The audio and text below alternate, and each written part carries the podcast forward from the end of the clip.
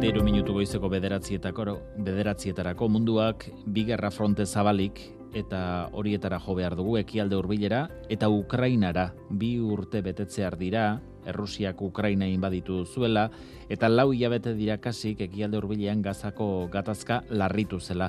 Datozen e, orduotan ikusiko dugu gazako egoerari dagokionez zer erabaki datorren agako justizia epaitegitik, Ego Afrikak eskaria egina baitu eteteko Israel gazan egiten ari den erasoaldia presia, presazko neurriak arditzala egoera dramatikoaren aurrean. Urtarrilaren erdian hasi zen Israelen aurka hauzia, e, agako hauzitegi honetan, genozidioa eragitea leporatu baitio Ego Afrikak Israeli horri buruzko erabakia ikusiko dugu, noiz hartzen duen, baina behinbeineko neurriak e, hartzen ote dituen gaur ikusi behar.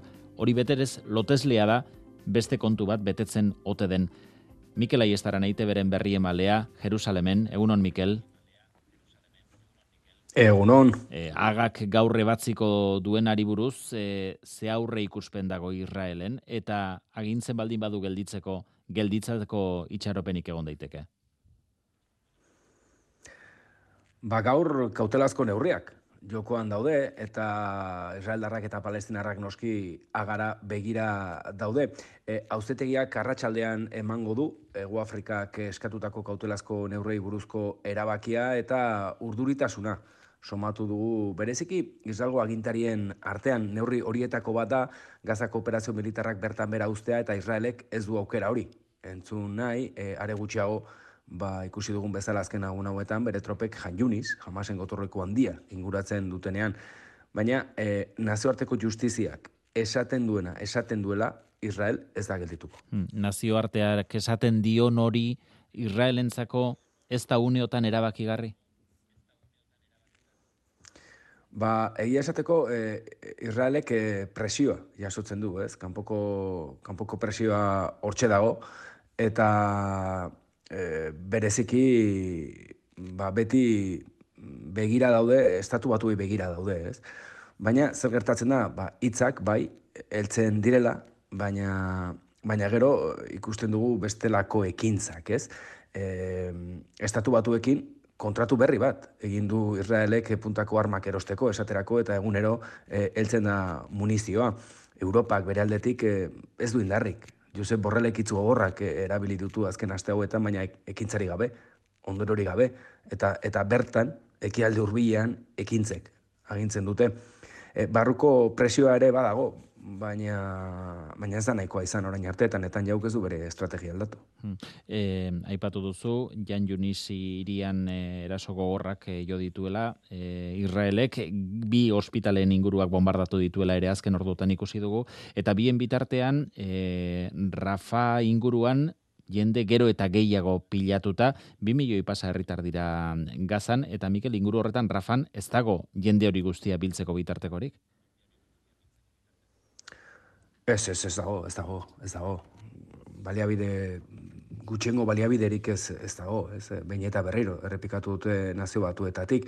E, Israelek dio, gune segurua dela, hori da armadak esaten duena, baina jan zen operazio militarra maitu ondoren, gerra Rafa aldera mugituko da bai edo bai. eta Israelek Egiptoko muga kontrolpean hartuko du, pentsatzen duelako baita e, ba, muga horretan tunelak daudela. Israel ez da, ez da, ez da geldituko jamaseko buruzaiak aurkitu arte eta gatibuak askatu arte, hori da azken helburua, baina esan behar da, e, abendutik, e, jamasekin adostutako azken tregua maitu zenetik, e, gatiburik ez dela bizirik irten gazatik, ez? Hori ere ikusi dugu. Hala ere netan ez du bere estrategia aldatuko eta Jan Junisen amaitu bezain pronto, borroka Rafa Jaldera mugituko da eta e, muturreko egoera izango da noski 2 milioi lagun daudelako. Hmm. Gurekin dugu Mikel Reparatze ITBko nazioarteko arloburu ere Mikel egunon. Egunon Mikel? Bai, Iñaki, e, agara begira gaude. Gaur e, gaurko ebazpen honek ze puntutaraino iruditzen zaizu baldintzatu dezakela ekialde hurbileko gerra honen bilakaera? Bueno, nik esanen nuke, dagoeneko Ego Afrikak eramandako genozidio salaketa ari dela gatazka baldintzatzen.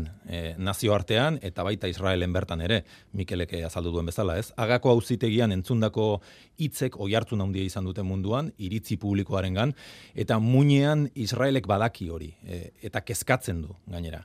Horrek, e, horren erakusgarriagian da, ba, Israelek oso serio hartu duela epaiketa hau, goi mailako defentsa abokatuak bidali ditu agara, epaile Israeldar bat ere izendatu du eta aiesteranek esan duen bezalaxe, ba Israelen kasuaren jarraipena erabatekoa da. Hau da, e, hau ez da esan den genuke antzerki politiko hutsa, eh? ez da kontu simboliko bat soilik munduko gobernu erakunde eta iritzi publikoaren aurrean Israelek duen irudiago dago jokoan, bereziki orain arte defenditzen dutenen aurrean eta zehazki estatu batuetan. Horrek ez du berehalako eragina e, izan e, gatazkan, hori egia da, e, gazan bertan ez, baina e, e, bistan da, baina izan lezake epertainean batez ere, e, estatu batuetara begira, estatu batuetan e, hauteskunde urtea dutelako, eta genozidioagatik ikertutako e, herrialde bat e, babestea, e, litzatekelako honen ondorioa, baldin eta e, gaur agak e, erabaki hori hartzen baldin badu, ez? Hmm.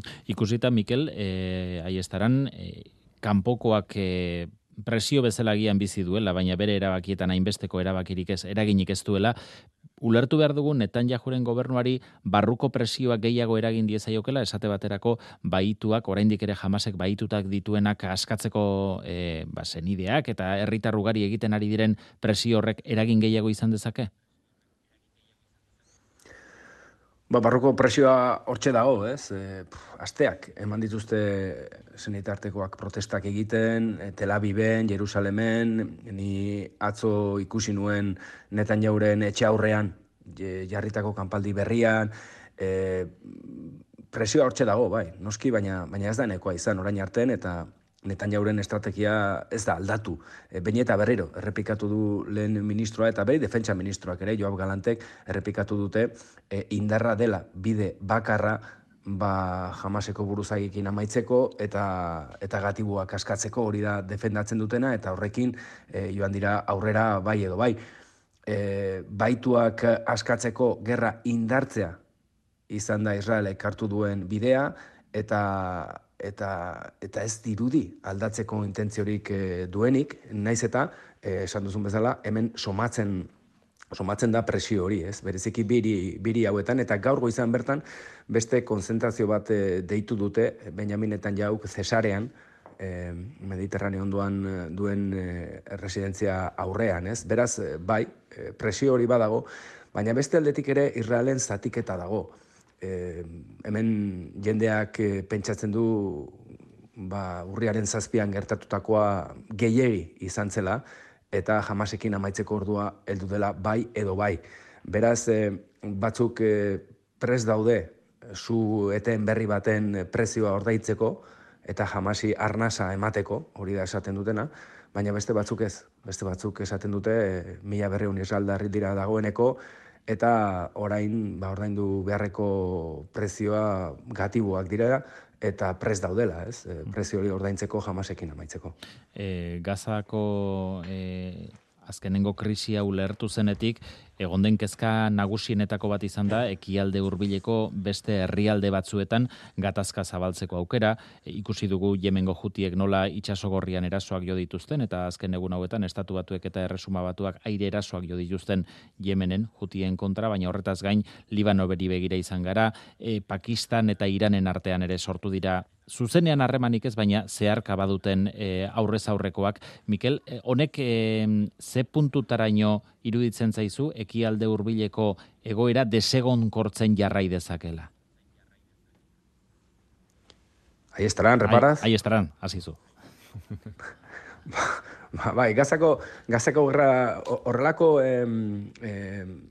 horrelako fronteak ireki dira eh, gazako gerra piztu ondoren. E, zeuden, Eh, fronte hauek, e, e, berenetan, benetan piztu dira gazako gerra e, piztu, piztu zenean. Ez, esango nuke, Iranek bere, bere mugimenduak egin dituela, bere taldeak aktibatu dituela, fronte berriak sortzeko eta kezka berriak pizteko e, Israelen. Ez, e, Israelek e, atentzio guztia gazan ez jartzeko. baina, e, nahiko indar du Israelek, ez? Horrelako frontei aurre egiteko eta gainera ezaztu estatu batuen erabateko babesa duela.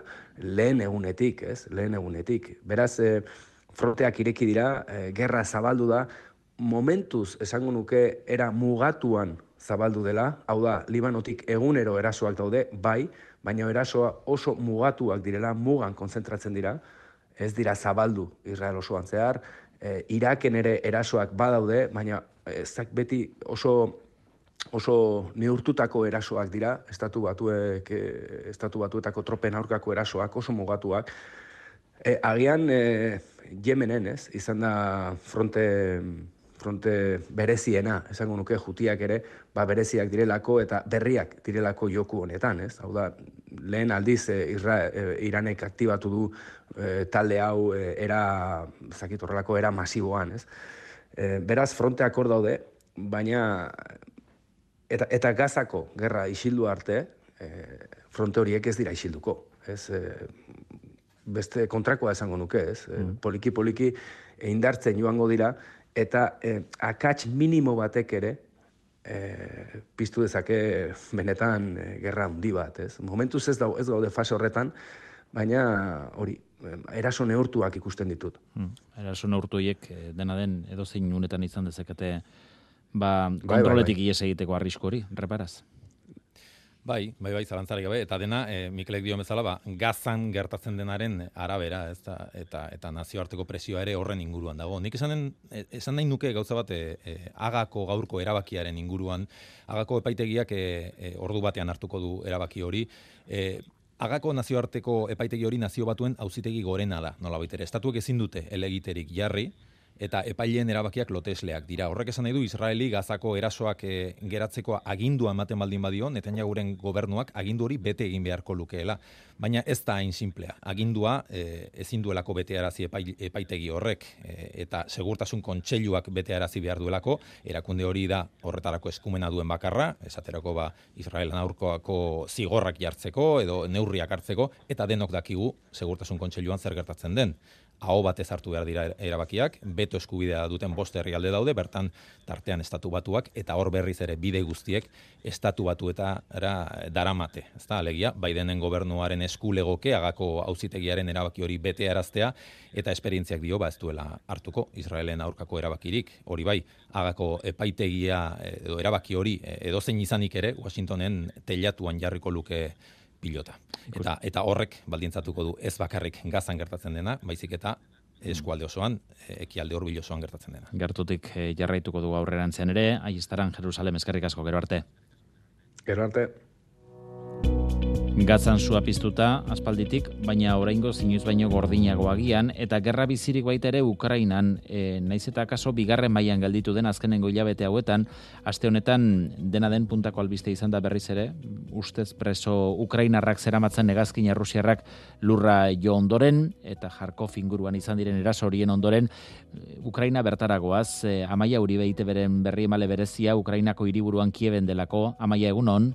Egunon. Gerra zizeneko bigarren urte atarian nola dago Kiev, nola aurkitu duzu?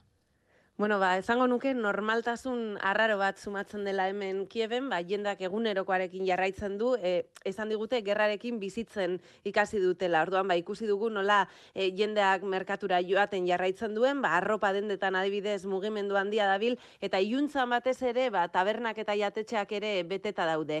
Esan behar dugu, oraindik ere etxeratza agindua dagoela hemen, gaueko amaiketarako denek etxean egon behar dute, baina ordu horren aurretik, ba, bizitza handia igartzen da kaleetan eta esango nuke ba pizkat e, gerra honetan Ukrainarrek erakutsi duten erresilientziaren ba, erakuslea izan daitekeela hori.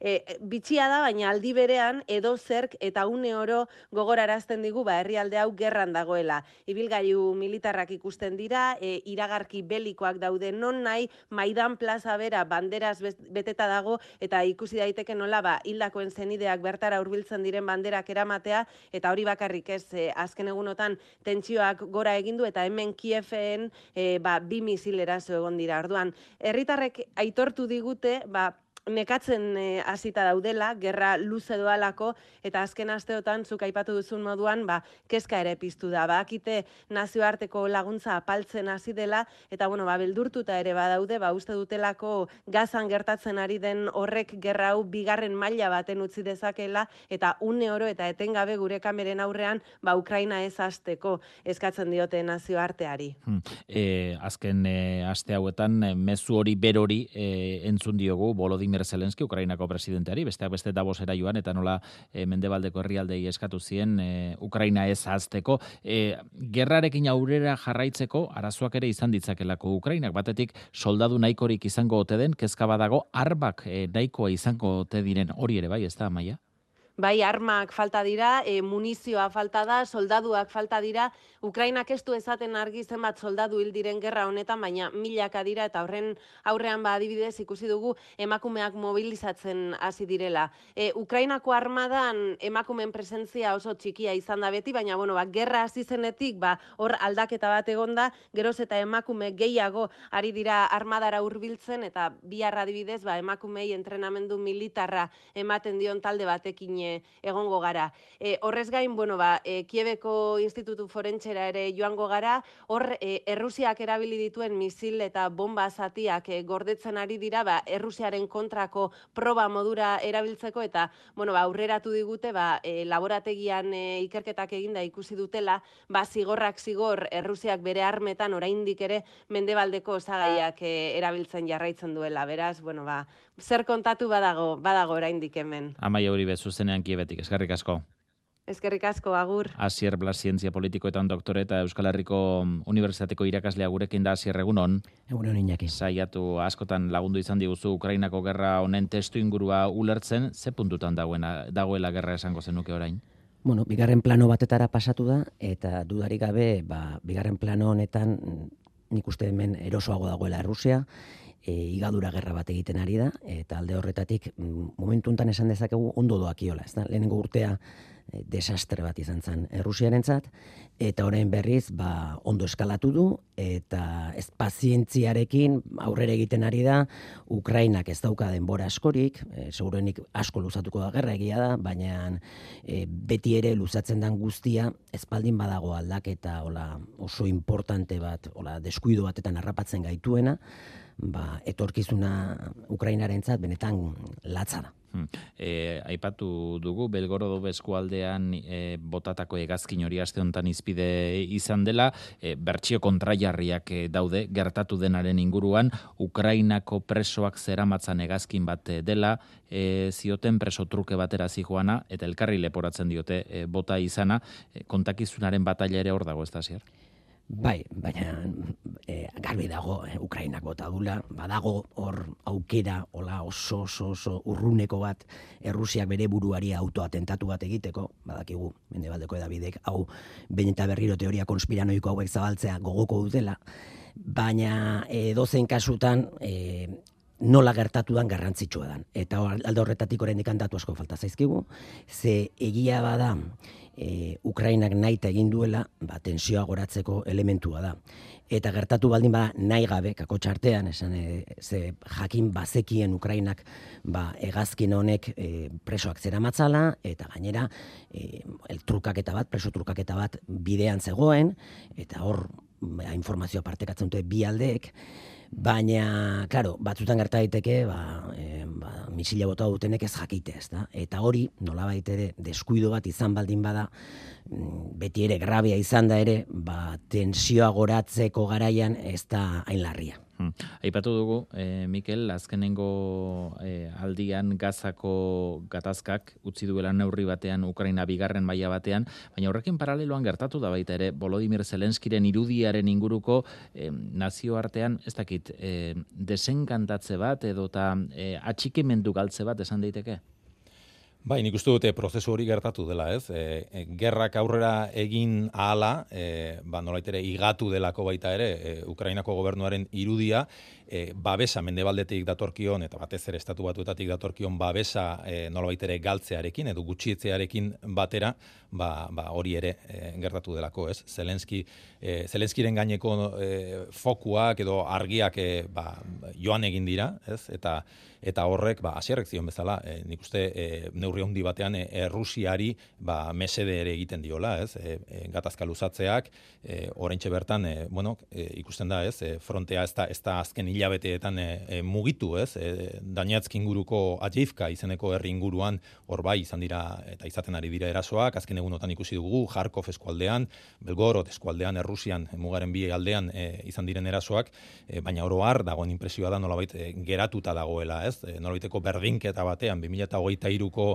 erasoaldi eta kontraeraso iragarpen handi hoiek e, utxe egin zuten orain sensatzioa da ba Errusiak ez duela presarik. Donetsk, Luhansk, Zaporizhia eta Gersonen hartutako lurraldeen kontrol osoa du Errusiak, kontrol hori sendotu egin du gainera eta esan liteke Putinek ez duela presarik, ez? Gatazka egonkortzearekin batera nazioarteko atentzio hori guztia ere ba, ba beste leku batzuetara joan delako, e, lentsago esan dugunez, ez gazara batez ere eta ekialde hurbilera eta premiazko erabakiak hartzeko behar hori, ez dakit, e, nazioartean ere lausotu edo lasaitu eginda eta horrek e, ba esan bezala nikuste Errusiari e, egiten diola batez ere mm. mesede. Eta askoren begietara Zelenskik Netanjahuri eskaini dion babes horrek ere sortu du nolabaiteko, ez dakit harridura, baina bai e, arekiko atxekimentu galtze bat, ezta? Bai, zenbait lekutan agian bai, ez? Baina nik ez dut uste hor eragin handia izan duenik e, mundu guztiak dakielako zein bloketan kokatzen den Ukraina, ez? E, NATOrekin, estatu batuekin, mendebaldearekin, e, kezka e, agian estatu batuetatik dator, ez? Hauteskundeak dira urten, Trumpek irabazlitzake hauteskundeak eta eta Israeli e, laguntza gehiago ematearekin batera eta gero Yemenen ireki den gatazka horri adi begiratu behar zaio, ez? Gerra berri bat irekitzen ari delako estatu batuentzat, estatu batuetako armak ere han beharko dituztelako, ba, ba Ukrainan e, bai, ba, hmm. ba kezka dago ez. Eta ze bilakaera izan dezake hasier, e, bi urte betetzera doan e, gerra honek aipatu duzu Errusiari lehenengo urtean ez ez, baina azkenotan hobexeago irteten ari zaizkiola gauzak, e, ez dakit mendebaldeak Ukrainari noiz arte eutsi diezaioken eta hori ze puntutaraino izango den e, ba, gerra honen ondorengo urratsetan erabakigarri. Abagune txiki bat irik izan lehen urtean, ba, negoziazio bake batzuk martxan jartzeko, ez ziren jarri, azkenean, eta 2008 lau gutxinez eutxe beharko dio mendebaldeak. Zergatik, bueno, alde batetik, ba, Mikelek esan du bezala xe, Amerikako estatu batuetan hauteskundea daude, eta ja e, aurre kanpainan gaude, primarietan gaude, eta alde horretatik hor gobernuak ezin du atzera egin. Kontutan izan behar dugu, Ukraina ez dago laborrokatzen ja bere borondatez. Eh, dagoeneko badakigu, 2000 eta hogeita irun, pasaden urte 2008 esan digute, e, ba, 2008 biko e, negoziazioetan, martxoa pirilan gertatu zen negoziazioetan, ba, e, azken erabakia mende baldeak hartu zuela, aurretik ba genekien, baina informazio gehiago atera da, e, Alexo, e, ba, Zelenskiren alderdiko kidek eta negoziazioetan parte hartu zutenek esan zuten, eta orduan badakigu azkenean, azken erabakia Washingtonen eta egin batean ere Bruselasen hartzen dela. Bruselan ere autoskunde daude, ekaina. Beraz, e, alde horretatik, 2008 lauan, ala nola eutxe egin beharko diote e, gerra honi. Baina gerra horretan, desgasteak jarraituko du eta 2008 bosta berriro izan daiteke beste urte bat, ba, igual aukera berriak erikoko dituenak negoziazio batetara iristeko, behintzat zueten batetara, baina e, Ukrainak izango duen egoera, seguruenik e, txarragoa izango da, eh? ze soldaduak falta ditu, eta garbi dagona da, Errusiak bere ekonomia, gerra ekonomia batetara ba, eraldatu duela. E, hauteskundeak estatu batuetakoak aipatu ditugu, baina Ukrainan bertan hauteskundeak behar lukete aurten, zail dirudi ospatuko direnik, mm, Moskun ere hauteskundea dira, hasier ez dakite horiek ezer aldarazi ote dezaketen? Ez, ez, e, uste, ez da, azken batetan badakigu, e, Moskun ba, hauteskunde presidenzialak ez direla lehiakorrak, aspalditik, Eta gainera, Errusiak inbazio hasi zuenean, hor irikizan, ez egon kortasun tarte bat Errusian eta gauza desberdin asko eta askotarikoak gerta zitezkeen. Baina ordutik erregimena gotortu eginda, trinkotu eginda, eta gainez bere populazioan hasiera batetik, esan genezake, hola, pixkat, era zabar batetan edo, ba, etzegoela e, inbazioa esteko prest. Eh? Behintzat etzegoen oso entusiasta, esango dugu. Ba, e, momentu enten ez da ere, eh? baina e, ordutik hiru urte pasatu dira, ikusi da pixka bat mendebaldeak ze eraso ekonomiko egin dion Errusiari, eta gainera azaleratu dira informazio asko asko. Azkeneko urtean ere maidaneko, e, maidaneko masakrearen da, e, sententzia daukagu, kiefekoak. Eta zer esaten dugu sententzia horrek zuzen ere, ba, ba genekina beste alde askotatik, ez da? Baina hasiera hasieratik 2014an hasi baldin bazan, e, pixka bat gatazkau, badakigu abia puntu horretatik gertaera desberdinak gertatu direla eta informazioak ateratzen joan dira pixka bat erregimenak jakin izan dituenak erabiltzen berare aldeko babesa gotortzeko eta trinkotzeko, ezta? Eta hori da, bueno, alde batetik preocupantea da, ze e, dudari gabe Rusia momentuntan geroz eta autoritarioagoa da, baina e, horrek adierazten duguna bestalde da, ba, ere, ba, seguruenik gerrari aurre egiteko indar gehiago izango duela. Basiar Blas zientzia politikoetan doktores jarrik asko gaur ere Ukrainako gerra honen inguruko irakurketa egiteagatik urrengo batera arte.